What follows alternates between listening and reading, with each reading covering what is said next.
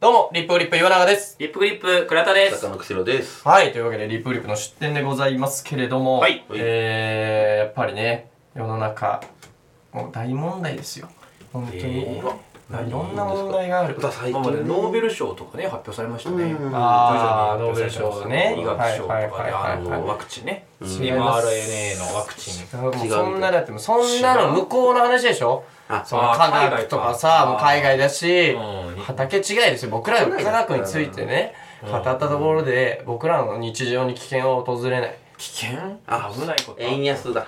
ああそうかもう本当にもう食料品が高くてそう。やめてやめてそういう資本主義の話そんなのもうやめてあ、じゃあ、やっぱ芸能ニュースですね。あの芸能ジャニーズの社名が決まったよとかね。あーそんな確かにの俺たちが話してもしょうがないでしょあそうだ違うよ大きすぎるか話としてでも俺たちがやっぱり気になるって言ったらうんまあ自動車関連ああーあ自動車かまあまあ買わないけどな今永さん、自動車この間ね、やってましたもんね。あそうだそうプよレゼンやってたもんプレゼンもねやったしそう会社の最近自本動当に車関自連。動車関連そうかまあやっぱな話題になったでしょでも自動車関話題連に電気自動車とかやっぱ静かすぎてちょっと事故りそうになる時ありますあ、よプリウねスがね、だからわざとあの、エンジンを出してる出みたいなね。してるみたいな俺あれ結構危ないと思うんだよな全然違いますえはいえー、改造車の検問で止められた超絶な板車が話題ということでちょっと話題届いてない、届いてないーで届すけいてど。ないですね届いてないです。えー、めちゃくちゃ近い9月26日最近ですよ、えー日付は近いか知らないけど届いてない。場所が届いてない。場所が場所がそんな近くに見たことない知りませもんん板車そんなに最近見ないよ板車もうんうすごこいれですよもそんななそうないなんか最近直近で見たいた車ってあの、えっ、と、ウェザーニュースのニュースキャスターが乗ったいた車を見たぐらいしかなあーあのねウェザーニュースあのアナウンサーさんがいね話題になるやつねあそうなんだ女子アナのそう、ねいた車になってて、いた車がここまで来たかと思って。そうあ女子アナの方が貼られてるってことさられてるそうそ そうれそうが、すげえ直近で見たいた車。二次元じゃないんだ三次元の写真を二次元にプリントしてて、なるほ違どう三次元を二次元にして三次元で走らせてるって、すごいこう、複雑すごな。いけどこのあのこれ日本のおニ日ュースでもございます日本ですまあまあ日本でしょ届いてないなぁいや届いてないですけどどこですか場 所はえー、場所はこれね、えー、大阪府警のあれなので、ええーー大阪ですね地。元この間、この間大阪行ってますって。あ、本当にじゃあはい見たんじゃないかな、これ。月曜ぐらいまでいたけど、あ、で見もてない勘違いしてる可能性がある。あの、この行った車はですね、はいあの、まず、えっ、と、この原付きなんですけど、原付なのはい。え二輪安い四輪だと思っえてーた小型2輪。小型2輪 150cc とかのえー、150でもね、これ 50cc ぐらいちゃう。原付のはいえー一番ちっちゃいやつス原はい詐欺みたいなやつやーパーカブみたいなやつえー、車体は、えー緑豊かに草が生い茂り、ええーアニメの美少女が前後左右に書かれた萌え仕様で、あ青いヘルメットにはカブトムシのように角が生えていますということで、何がしたいのかなはい、えーまあ、これ言葉で説明すると、はいあの、原付きなんですけれども、うんあの本当にね、あの、植物をめちゃくちゃデコレートして、もえう、あの、草の塊みたいにまず見えます。ーなんでカメレオン的な何こがと楽でしすかいでで俺昔芝生のスマホケース持ってたけどそんな感じかあー、まさにそう。へースマホとスマホケースもそうねいいんですけどねなんかそ の作ってもらったんだよねサークルの女の子そがう「私芝生のしまスマホケース作れるよいる?」って言われて「いる?」って 言ってそう2年ぐらい使ってましたそれそう結構使ってたよね。うんすご いでもあんな感じで、えー草木が生い茂っております。えで、ーその草木の間から、とある科学のレールガンの白い黒子さん。まあ、うんえっ、と、まあ結構ファンが多いキャラクターですう。んあと、日常の、えー長野原美代、美代ちゃんというね、うんまあキャラクター。まあ、ラキスタの、えー、鏡など、えー自分の好きなキャラクターを詰め込んだ。では、いそれを詰め込むために、うん普通の原付じゃなく三段シートって言って、シートがめっちゃ長くなってて、そーこにバーンとキャラが書いてある。でもいたしゃなのにその詰め合わせ形式なんだそうです。そう。一人をじゃない。いろんなキャラをめっちゃつそうけかる。板車って普通一人バン一人、まあ大体一人なんですけど、へーとか一作品なのに、えーいろんな作品を。で、結構 雑食さらにすごいのが、えーヘルメット。あー青いでヘきましルたメットにそれカ何ブトムシのようにって言いましたけども、うんえーこれは、あの、まあ、大阪府警が、あの、一般的な言葉を避けるためには選いんだ言葉で、うんこれ、青いヘルメットっていうのは、これ、あの、ポケモンの水五郎の ヘルメット。おえおー完全に水五郎になってるヘルメットを被って、あ角もじゃあ水頃のあれですはいね。はい、えー、見せましたね。これ、これです。ええはい。はい、これね、ああやっのぱ草木がわからんなこうなってくるとうんつい最近ね、やっぱツイッターのアカウントもできましたから、まあ、ぜひね、こちら乗っけていただいてっていう感じですけれども。はい。いいですかで、えー、これ、えー、まあ、どう、なんで話題かというと、まあ、はイいタシャ自体が話題になることないじゃないですか。確かにねでもですねうん、この、えー、イタシャ、まず止められました。はいで、、女性警察官が、んちょっとこれは改造車としてどうなんですかと。うんっていうことでまあなんかの法律に引っかかってそうだよそう。ただ、えー、この、えー、運転手の人、ものすごいいろいろ配慮しておりまして、おおもう全然法律的には全部 OK。ええあの角も、角というか、その水風呂ヘルのメット火水で路路のヘルメットも何の問題もない。いいんだ。いいんです。頭が守られてはないいいんだそう。で、なんなら、えー、これはどうかと思うんですけど、緑いっぱいだから、えー、エコカーだ。 もうそれはどうなのかななるほどそう。トヨタに売り込もうよなんか今 EV で困ってるからさね草木生やせばいいんだよガソリン車にそうこれでエコだよ CO2 削減だよこれはいでまあ本人にね、あの、詳しくインタビューすると、2ストロークエンジンなので、環境にはあまりよろしくないらしい。詳しいなそう、ちゃんと配慮、いろんなことを考えてやっあてらっしやゃるって。るん考だえられ感じで良くないものを使った ら、そえれそうそう そうそう。へーそう。で、えっ、ー、と、えー、警察にね、その切符を、まあ、切られてしまったんですけれども、この角の部分、さっきね、はい言ってました。はいそれも、鋭利なものではないため、はいこの法律には引っかからないと、ちゃんと法律のことも考えた上で。丸くなってるからいい。そうそうそう。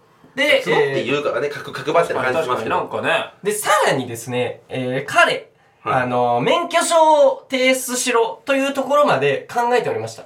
まずうん、引っかかります、改造してね。検問ね、はい 怪、しい引よ。っかかります。なんか引っかかる前提で生きてんだよ、 はいこいつ。おかしいそだのろ。時に、どうするか。はいはいえー彼の免許証はですね、えーピンク色のセーラー服に、えー青色のカツラをかぶった、えー免許証がございまして、 こちらを、えー見せて、えー警察官が大爆笑ということで、爆笑したか。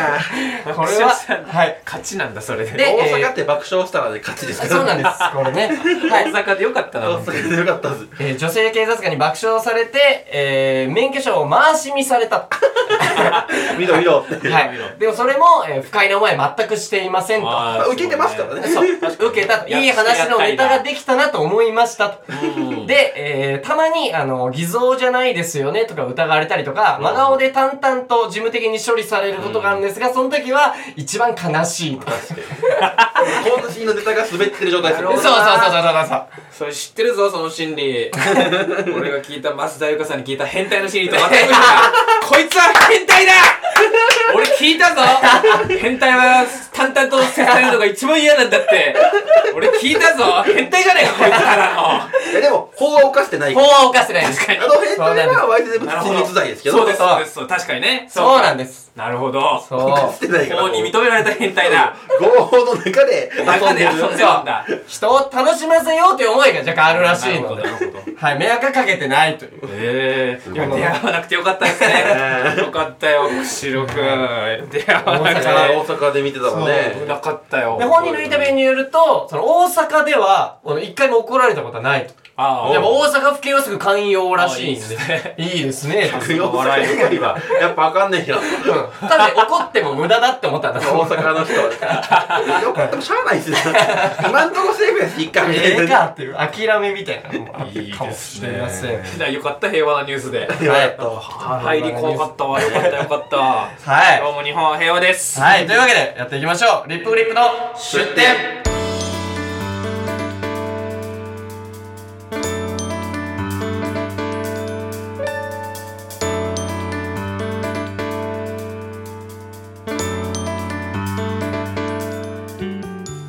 どうも、リップグリップ岩永です。リップグリップ、倉田で大阪す。の釧路です。はい、というわけで今回、えー僕が出典元にした本は、えー講談社現代新書さんから出ております瀬戸健一さんの「メタファー思考意味と認識の仕組み」という本でございます。なるほど。はい、こちらですねつい先日倉田のね「ギャグマン」というはいはい。ボリューム4、はい、私が月1で新ギャグを、まあ、30から40下ろしているはい、ライブがあるんガですガになったんですかいつの間にか。けどギャガーにななりたいんですよ、僕は。そうギャガーじゃギャグマンねギャグマンねギャグマン今気をつけてはい全然違うギャガーじゃないから別路線何が違う俺人が走ってないとこ開拓 するの得意だから俺ギャガーなんていくらでもいるでしょ、うんでもギャグマンはこの世に倉田だけだうんでもなんか俺最近知ったんだけど韓国語で芸人のことギャグマンって言うらしいあめっちゃいるやん総称なんです総ね称じゃあじゃあもうみんなギャグマン韓国にめちゃくちゃいがいるるってギャガーとギャグマン違う何が違うんですうんかあのー、ギャガーは一人でギャグをやるけど、うんギャグマンはお話がしたいの、うん、ギャグマンってお話ギがしたいんだャグマン基本的にねトークメインだから、え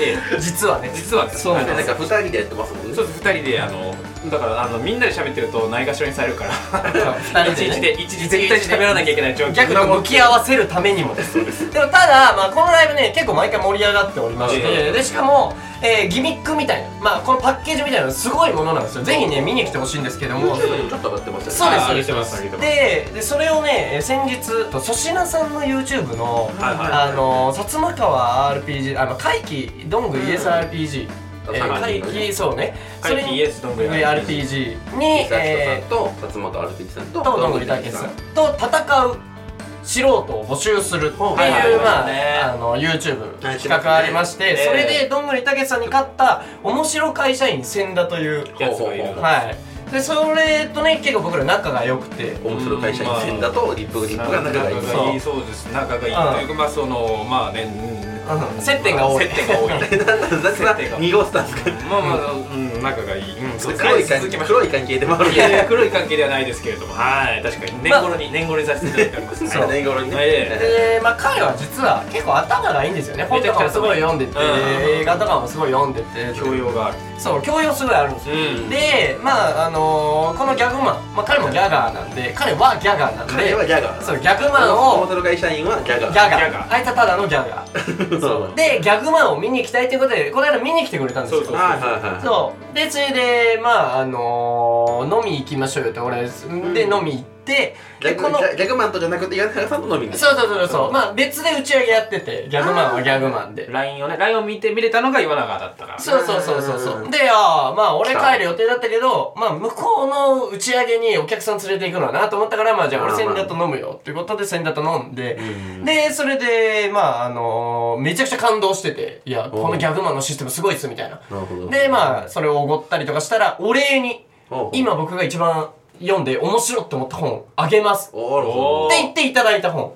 いいねなるほどそう、まそうあ、いうのいいだからまあ、背景としては、まあ、教養があるやつが読んでて、うんはいで、まあ、ギャグとかを、まあ、主にお笑いの文脈もよくわかってるやつよくわかってるがう、ん紹介してくれた本っていうことで。いいじゃないですかねえ気になるなと思って読んでみたらですねえ、え結構とんでもない本でして、ええー僕の、えー漫才の、えー面白さを全て説明してくれている本で。大丈夫そんな紹介してネタバレこれはねネタバレそれ読まれたらもう俺ら漫才受けなくなるよいや、でもね、これを知った上でも面白いと思える。それが俺の漫才。すごい自 信語り出したすごい語り出したはい。 で、まあ、まあ、この本自体は、あの、メタファーについては、いすごい説明している。メタファーって、え、隠はい語比喩でしたっけ比喩表現のことですね。比喩表現はい、今言ってくれた通り、うんまあ、えー、僕らが比喩表現っていうと、なんかいろいろ思い当たりますよね、その、ん隠喩暗喩隠喩ですね。暗喩隠喩ってのがありま何す々のね。ようなっていうか言わずに例えてるっていうのがはい暗喩暗喩そう。暗喩名誉か名誉、名誉が何々のようなって言ってるやうつん。名優と暗優じゃないそう。っえていうのがありま暗す喩かな。そう、暗喩は別で隠喩とも言うんで、名あ喩ーなるほと陰暗喩。はいはい。このまあ区別がなるほどなあるんです。で、まあ、あの、わかりやすく、あの、具体例を言うと欲、しいはい、村上春樹さんの、おいははいい、まるで誰かが巨大なローストビーフをのっぺりとした壁に思い切り投げつけたような音がした。ははい。はいなんでそんな分かりやすいのそれしかなかったこわかりれ、やすくないでもね、この、う意味わかんない文章も、はいような音っていう、確こかのにねようなっていうのがあるかないかが重要なんです。そうですねんはいまるでとか言われたらねそうそうどそうんだそけうそう。難しくてもそれは名誉である。うんそう。これは、とりあえず、この巨大なローストビーフとか、のっぺりした壁が何かわかんなくても、このまるでとのよううんうんそなっうでてすねあることによって、あ、例えてんだな、ってはいはいはいいうふうにわかるわけじゃわなかいでりすか。ますねはい。だからこれをメタファーを使っているとわかるわけです。はいそうですねはい。一方で、はい僕ら、あのー別にわ、例えてるって思わずに使っているものがあると思います。例えば、おう簡単に言うと、えー、お菓子とかに多いですね。バームクーヘン。はいははい。はいはい普通にバームクーヘンですけど、あれバームって元は、えー木の切り株のこと。うーん。なんあですよのね生地ドイツののあれが年輪みたいに見えるから万国はいうんこれも何々のようなみたいなことは言ってないけれども、はいあ木のお菓子でバームクーヘンって意味だけども、ええー、あ、そうなんだ、あれ。それで、まあ僕らは、まあそれをバームクーヘンと認識しているはいわけですよはいはいね。名詞としてね。はい。で、他にシュークリーム。このシューっていうのもキャベツっていうフランス語の意味で、もともと名付けるときは例えだったんだ。そうなんです。キャベツみたいえな形のクリームー、だっクてリームの入ってるやそつ。う。そんな感じで、まあ、うん特にまあ食べ物とか、まあ僕ら結構、まあいろんなものを、そのありものとして認識してる。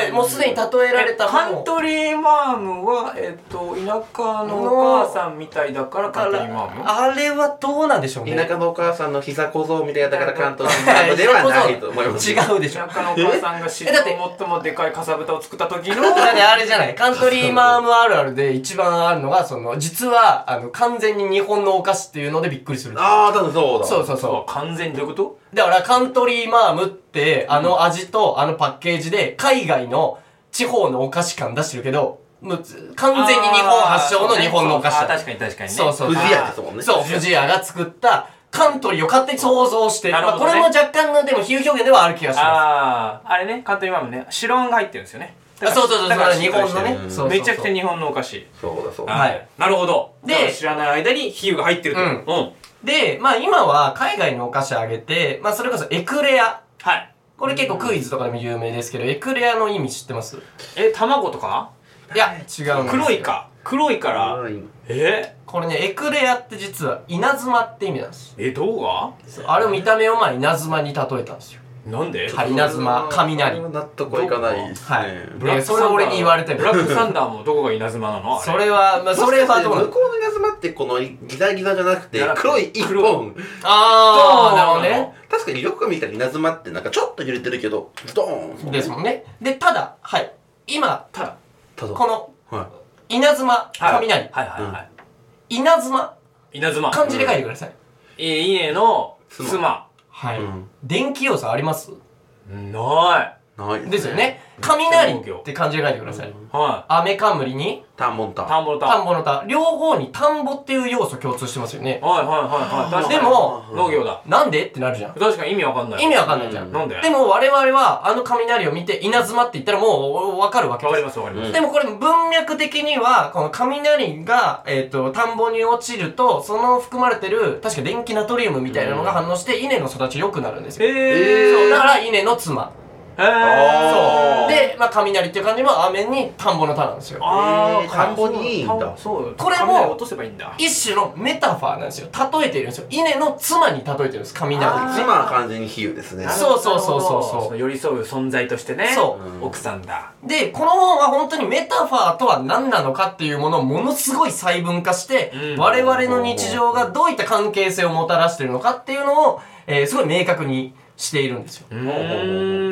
明らかにしています。え、でもそれがなんでそのネネタと関係するので、まあまあまあまあまあ。まだまだ早いまあまあまあ。まだはい。早くさ、ごめんなそさうい。はいまだはい、ま だ。まあ若干あるのが、今僕がはい細分化とか、はあいのね、メタファーを細分化して、ん明らかにって言ったけど、うん。彼、瀬戸さん曰く、この細分化とか明らかっていうのもメタファーだと。そうね細かくするっていうのはメタファーかもしれないですねそうですよこのね。あったもの、大きいものを細かく分ける。分ける物理にあるものは細分化だけど、別に話すとか概念って、あー素晴細らしいかくなってないから。そう。結構哲学的な話です、これは。いや、でも細かくしてるじゃん。だって、その、いいもともと集そうまでっしょたものを細かくしてんだから、別にそうそうメそう。タファーじゃないよ。頭の中でしてるでしょ、うん。そう、その作業だったり、そういろんなものを、その、実際にそこで起こってるように、まあ、メタファーしているわけです。我々は。例えば、うんえーなんとかの基礎っていう時、基礎はもともと建築用語でした。ああ、そう。でもそれうをん僕らはそこから反映させて普通に日常用語として基礎っていう言葉を使っている、うんあー、土じゃあ台もととかもって意味と、じゃあ物理的にあったものを、もっとなんか概念とか抽象的に使ってるってことそうそうそそれもそれで比喩だよねっていそうそれも比喩う。だそう。そうなってくると、メタファーって何ってなってきませんなんか何でもメタファーじゃねじっゃあもてうい言う。葉は全部メタファーじゃんいや、もう結構近しいものがだかあっら一般て、名詞になったらメタファーなんかもしれないですよそねうそうそうそうそうそう。本名詞だったらメタファーその例えば固有名詞の間はそのものにしか使わないからああ、いいですメタねフ。ァーじゃないけど一般名詞になった瞬間にその概念の揺らぎが発生するというか、うん類したものに言い換える、はいはいはいはいはうーい。んいやー、いい議論ですよ、これは。でフライパンって言ってもフライパンってでかいのもちっちゃいのもフライパンじゃないですか、うん。なると、でかいフライパンをメインだと思ってる人がいますそれは小さいフライパンって、おっきいフライパン の、えーその、ちっちゃくした版。はだから、まあ、まあある意味比喩。そう。比喩いねや、これはすごいいい。そうそう、そうなんです。そうかまもさに。比喩それそれって比喩なのいや、そう。いやはい。倉田の疑問ももっともです。メメタファーっては何、い。じゃあ例えば、うずらの卵を全く知らない人は、はいはいはいえっと、あ、じゃあ、うずらの卵だけを知ってる人がいるとしましょうんあう。あで、鶏の卵のゆで卵を見て、は、うずらの卵みたいっうんあて言ったとしうんます。はいはいはいはい本人の感覚では例えられてるわけです。なるほどねそう鶏の卵の A というものをうん別のもの B に変換できてるわけ。あー B に似てるものとして A を見てるそうからあーでも我々からすると、いや、例えてねえよっていう。卵を卵にしたら、それは同じ類のものだかあら、はいはい一緒じゃん。卵ってジャンルのものだからね。あ俺から俺らからしたらねそう確かに例えじゃないよねそうそうそう、うんそういうことなんです。そこに、でも、本人の意識としては例えられているから、うんここはメタファーとして一応成立はしているわけです。はあーい。だから、それの、この違和感を払拭するためにメタファーの細分化を図る。それがこの本なんですけれども、おーそう。で、例えば、見る、聞く、五感で感じるもの、これは、おーもう、大体メタファーになったりします。へーメタファー例えば、うんうんまあ、日常で使っている言葉に限定しますよ。おうえー、儲け話を嗅ぎつける。うんあー、鍵つけるわ。嗅ぎつけるねはい確かに鼻じゃないもん耳だもんそうです。儲け話はい目で見たりはい。鼻関係ないもんはい。そういう地球下の百の人はいたらおかしいもんいや、そうですよね。共感覚かよあいあー、いい言葉出ましたねえ。ー共感覚メタファーともあ入ります。そなるほの、ど視覚メタファー、嗅覚メタファーみたいないろいろあるんだけども、それが混在する。うーーん感覚をまたぐってことですねまたぐことが、またぐ熱い戦いって別に触って熱いわけじゃないですよね。確かに選手たちは熱いからなんとなくわかるけど、その戦いが熱いってよくわかんないもんねそうでた特に共感戦いレンジでチンできんのかいって話だそうよねそうなるレンジでチンしたら600ワットで何分かいって気になるもんねまあ、なんでコンビニのあれで言ったのかわかんないけど。メタファーがすごいな。 乱雑にメタファーを使った。そうで、ただ、あもう共感覚で、もううん、ピンとまさに来るのが、暖色、寒色という表現。あったかいですね。あーただ寒い。別に赤あってうん、あったかいあったかい、青冷たい、冷たい、うんこれもあったかい、触ったわけじゃないですよね、その色。うんでも暖色、寒色というわけです。はい。しかもそれはもう本能的にそうっすもんね。食欲が湧く湧かないとかまでそうっはあいー確かにね、今まで言った五感で感じる感性的メタファー、感性。すもんね。はい。それに対して、あ別のがあんのおう社会の歯車となって働く。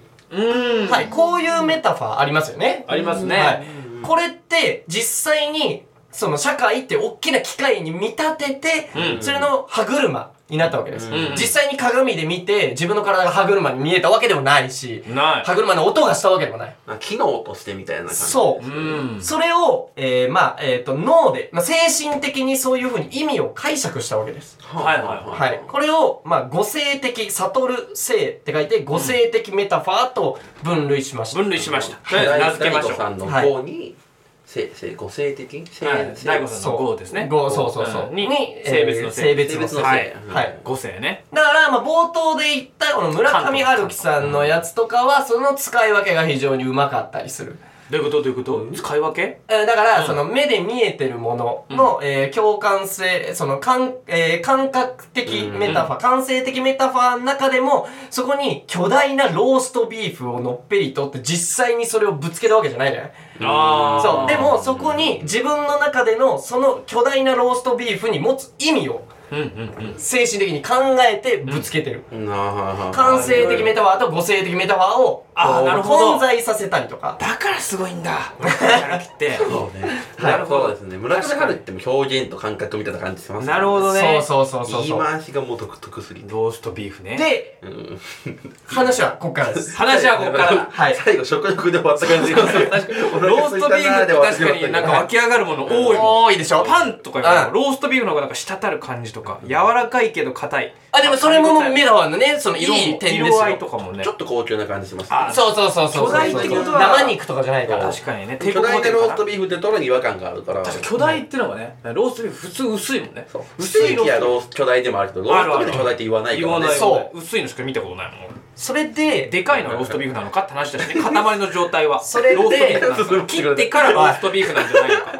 えはい、すいません。はい、行きましょう今日今い日いよ、今別に日ローストビーフについて語ろうが、ローストビーフラジオする。いいよ。いや、じゃあ、今永のネタとの関係性を知りたいんだ、そう俺でしょは。うん、早くしてくれ。さっき、くしろさんもちょっと言ってくれました。え一般う、ん一般名詞っぽくなったはいら、はいはいメタフそァーの、が使えそうる。メタファー使えるとは。い。うん。これ僕のネタって、結構、科学のものを日常会話の表現にするっていうのをめっちゃやるんですよ。うん。はいはいはいはい。まあ、おお笑いでメタファーって言うとさ、うん例えツッコミが主流じゃない。はいうんはい。でも、僕はそれをボケに使いたくてう、んっていうのが、それこそ中性的な男性って僕らのネタあったり、うん隠れ理系っていうまあネタあったりするんですけど、うんこれ日常用語の中で使われている、その数学や科学のワードを数学的に解釈してボケるみたいな。ううんこのメタファーを僕はめちゃくちゃやるんですよ。うん。うん。この、えー、一匹、講義の意味の言葉を科学とか数学の限定することによって生まれるこのギャップ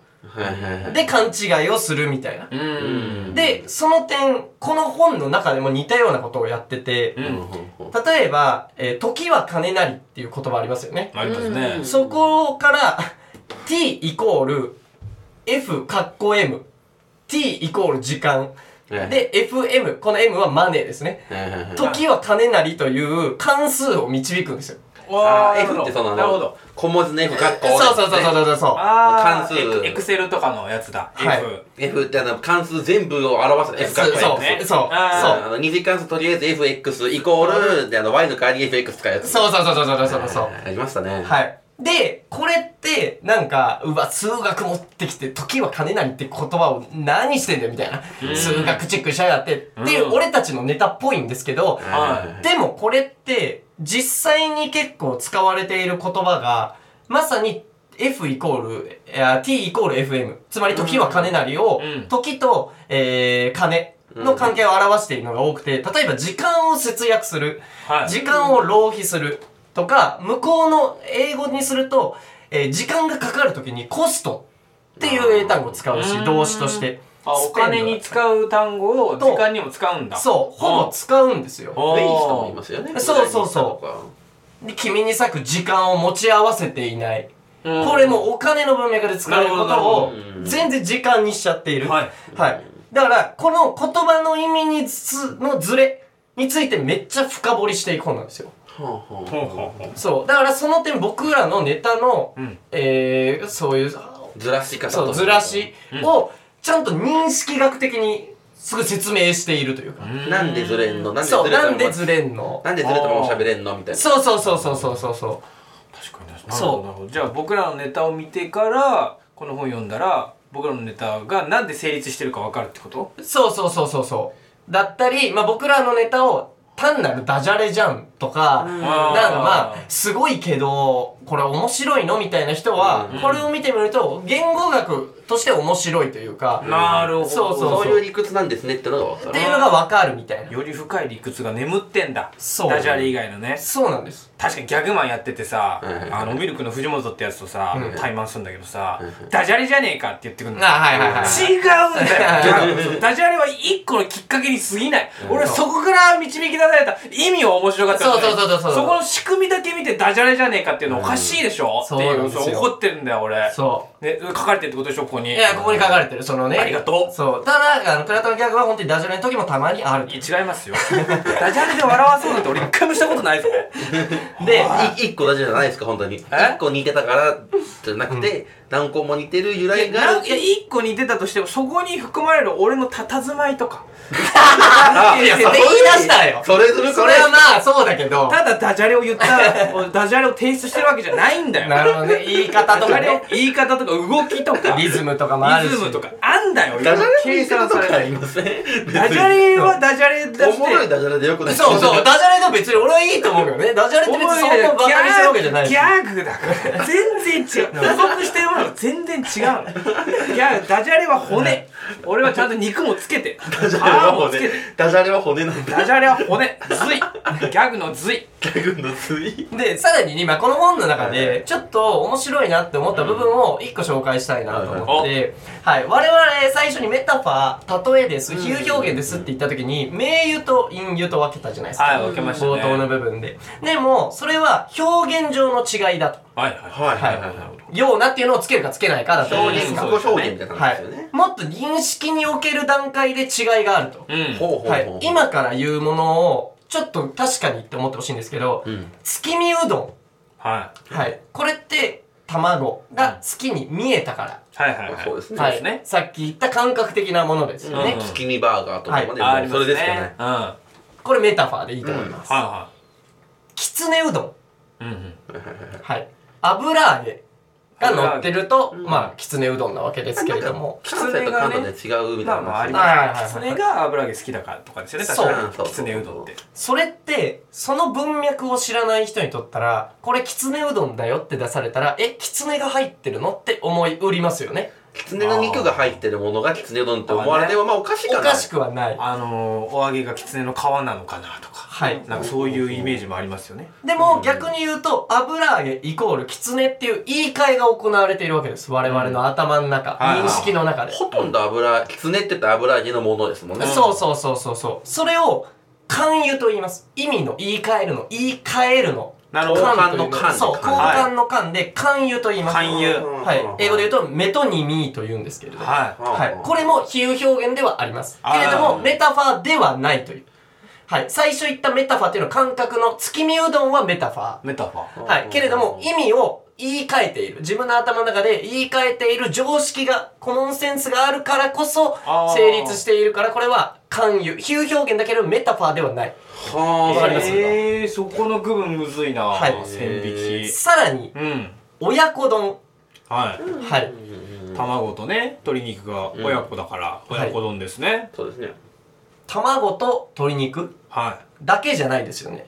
だけじゃない親子えいや、親子丼って他にもありませんあんま有名じゃないけど。あるかなイなかクったラっけとサーモンそう。あーイクラとイクライクラサーモンねあれも親子丼なの。言う時あるわ、はいはいはいはい確かにこれややこしくなってきますよね。まあ親確子か丼にねだよって出されて、うんまあ、あ、卵と鶏肉のかって期待してたら、うん魚なんかいそ確かにびっくりするう、わ魚が苦手な生魚食べれないっていう人らは、うんおいってなるかもしれはないい。なるなるはい待ってってなるでも、親と子っていう関係、うーんこれを、まあ、例えているわけですよね。確か見にね立ててるみたいなそう、カテゴリーで分けているわけです。うーんはい、これは、え、定油という、えー提唱するの定。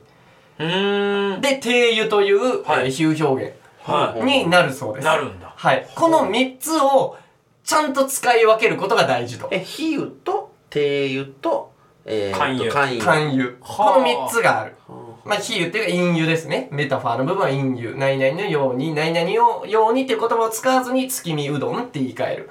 はいはいそうそうそうはいはいはい隠喩、勧誘、定喩っていうのが3つある。それをね使い分けるのが大事なのはなんでなのえー、これは本当にもう、あの、このメタファー思考。だからメタファーというものについて、本当に細分化していく作業だから。この日常生活で使う云々じゃなく、もあうメタファーというのを細分化しましょうという本なんで。あーなるほどそうしそたうらそうこうしたらこうなったよってことそうそうそうそうそうなるほどはいはいき非常に学術的な方では、書ではあるので、うんなるほどなるほどそう、うんでもそれを分けると、結構日常的に使っているその比喩表現だったりの面白さに気づけるというかおう、言語学的にね。確かに親親子子丼丼って、実際に何も知らない人が親子丼って、これがもし、目で見たもののメタファーだった場合。ううんんだから、本当に人間の親と子供なるほどどね食べるんですかっていうのになる。確かにだってワンピースの世界で言ったら、うん別に血が繋がってなくても親子なんですよほうほあだうかはあはらその豚肉を卵とじにしてもワンピースの世界では親子丼って言えますよねうんあいや、でもそうよ。まあ、そう、その、カテゴリーでね、あああれするでもと。こっちの世界ではそれを他人丼になっちゃいます他人丼になっちゃうけど他人丼ってのもねだいぶひおかねしひいどい大話だ体よね他人だろそれはうんそ親子じゃないししかも、他人だしってういそうう。人だし本人当の使っていいんだ親子っ丼てにいうするんだったらその卵を産んだ鳥連れてこなきゃいけないもんねそうなのよ。そう。まさにそう。そうよねそうだから遺伝子的にね義母義母丼とかになるわけそうそうそうそう本来そうはそうそう親戚です親戚丼なのにそうそういうラベリングみたいなのを我々は結構普通にやってるっていうのが言葉の素晴らしさだったり感覚の認識の素晴らしさーんそれを分かった上でやってるたい焼きはたいのような見た目のたい焼きだから、えー、メタファーで成立しているけれどもあれはあのたい焼きのあの天然たい焼きと手そうじゃないたい焼きがあってそうなの天然たい焼きは、うんなんかい一匹一匹焼くと天然たい焼きなんだってええそうなんやそう,、うんそうらしいのよ、ほうこれがなんで天然なのかは何言うなのいやこれは知らんそれはそれメタファーなのかそれはえでもそれは何天然っそてれは何勧誘勧誘なの勧誘なんやその勧誘なんかなのか手づ手その丁寧に作られてるっていうことを丁寧えにそんだけ丁寧に作っただけで そう天然って言ってんのあだから金型があるじゃんだからああ何匹も一気に作るやつああが普通のたい焼きで一匹一匹を金型があるやつは天然たい焼きなんだっいて、や、それはね、もう何言うでもない。それ無 茶。いややいや、そんなの許せない、俺。はは定油定油じゃない定油でもない。それは定油じゃな、いそれは。え天然って何でしたっけ定油はだからカテゴリリーで分ける。親子丼とかのそのカテゴリー。天然と養殖で分けてるからで定あーな油るほどねそういうことか定油に天なっちゃう然と養殖っていうのは魚にはあるであるで、魚でやったら天然の方が偉いそう偉いからで一個一個の方が偉い偉いからっていうカテゴリーで分ける定油が。定い油定油だや許していいのか、そんな の。いや、俺、それはダメだと思うよ。天然でも天然たい焼きって看板にねあのねドカンってねドカドカーンとね下北本の当にそんなのあんのそうなんですよ下北駅のところにありますよいねや、あるあるある商法的に危ないよ、それは。 天然なわけないんだから、古代それ広告古代広告だから。でもそそうそうそうそもそもたい焼きがその生きてないからそのな天然とかだってどうでもいいんでだもけどね、これ結構あこう、普通の議論からそれ生まれたのすごいなと思って、う結構科学的には、その、比喩表現ってうんすごい否定されるものなんだって。あー比喩で終わっちゃったりとか、いまあその、実際の学術書、うん比喩で終わってるだけじゃんってなりうる。言いそ換してえて言い換えたらねじゃあそうキャンってね特に古代広告めっちゃ多いから。あー古代になっちゃう。広告というか、古代表現になっちゃうから。あー言い過ぎちゃうことが多いからそうそうそう。天然たい焼き見たことありますあるよ絶あ、対よ本当だ、最近増えてるもこんある。え、いやー、こんなの許してよ、み た いな。いいね、うまいからいいんだよ。うまいこうじゃんいや、別に味がうまいからいいんうだまいよ。からいいんだこれよはうまそうに感じるから。まあまあ、そういうのもね、あまあ、ってそう経ね。由ではございますというこあとで。いやあ。分けていいくといろいろあるんすね、メタファーそうそうそうそうそう一だ概かにらは言えないんだ。天然たい焼きの話につながるととはは思わなかったですね。許してないけどね。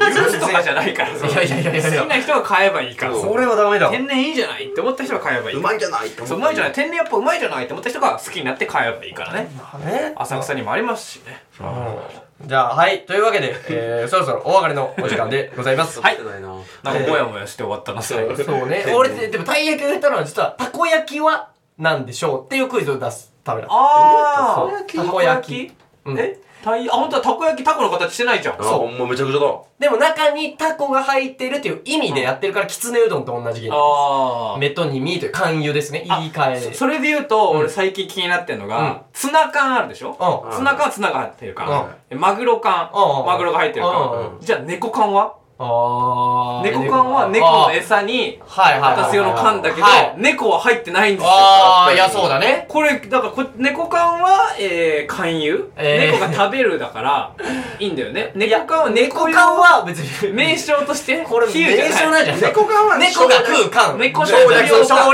略じゃない。省略そうそうそうそう。いや、面白いですよ。でも、その議論は面白いと思う。まあ、それではいルールごと猫缶とかたい焼きたこ焼きとかそう響き近くても、そう全然違う比喩だから違う全然違うものになってるってことそういうことなんですよ子供はびっくりするよそうそうそうそうそう。まあ、言語学的に面白いというか、認面識白いでだすよね。話でございま平す気。俺たち平気なのすごいなすごいよよねく考えたらそれ混乱してないのおかしいよ何にも混乱しない当たり前だと思ってるその人に教えられないですよたい焼きとたこ焼き全然そう違そうう味違うじゃんって言われても海外の人に説明できない確かに親子丼とか俺、俺英語で言ったら結構、はぁって言われる気がするんだキよね。モって思う 倫理観やばーって、そう。親子で親子だから嬉しいのってうんうん。やばいよ実際にあの、エロい方で親子丼あってあるあれはね、あーあっちの方がなんか人間のこと正しいし。そうそうそう、表現としてはあっちの方が健全って言うと変だけど、うんまあストレートではあるからね。親子だよねってなりますよね。そうそうそうそう親子丼って言われてあっち想像先にしてもおかしくないぐらい。そうそうそうそう。いいんだよ、エロの方で盛り上がんなくて最後。マジでそう。言語の話で終われよせっかく今回そんななかったのに。いいけいけ終われ終わ れいや、おかしいよね。でもそれもね、やっぱそうなんだよね。いやということで、そろそろお別れのお時間です。他人丼とかもうやっこぱの番組ではリスナーの皆さんからメールを募集していますメールアドレスは、えー、リップグリップラジオ at gmail.com lipglipradio at gmail.com ですハッシュタグリップグリップの出典をつけた感想ツイートや番組ツイッターのフォローもお願いしま没す収されたこの番組は来週も木曜日19時頃に最新回がアップされます来週出展にする本は、おえー、塩崎翔吾著ソース焼きそばの謎 ですお減ーっ。てきたねぜひ食べ物の話ばっかしてんな、俺たち。ぜひ来週も聞いてください。というわけで、こ食と エロ。男すぎる。こまでのお相手は、リップグリップ体と、リップリップ言わなかった。坂のくしらでした。ありがとうございました。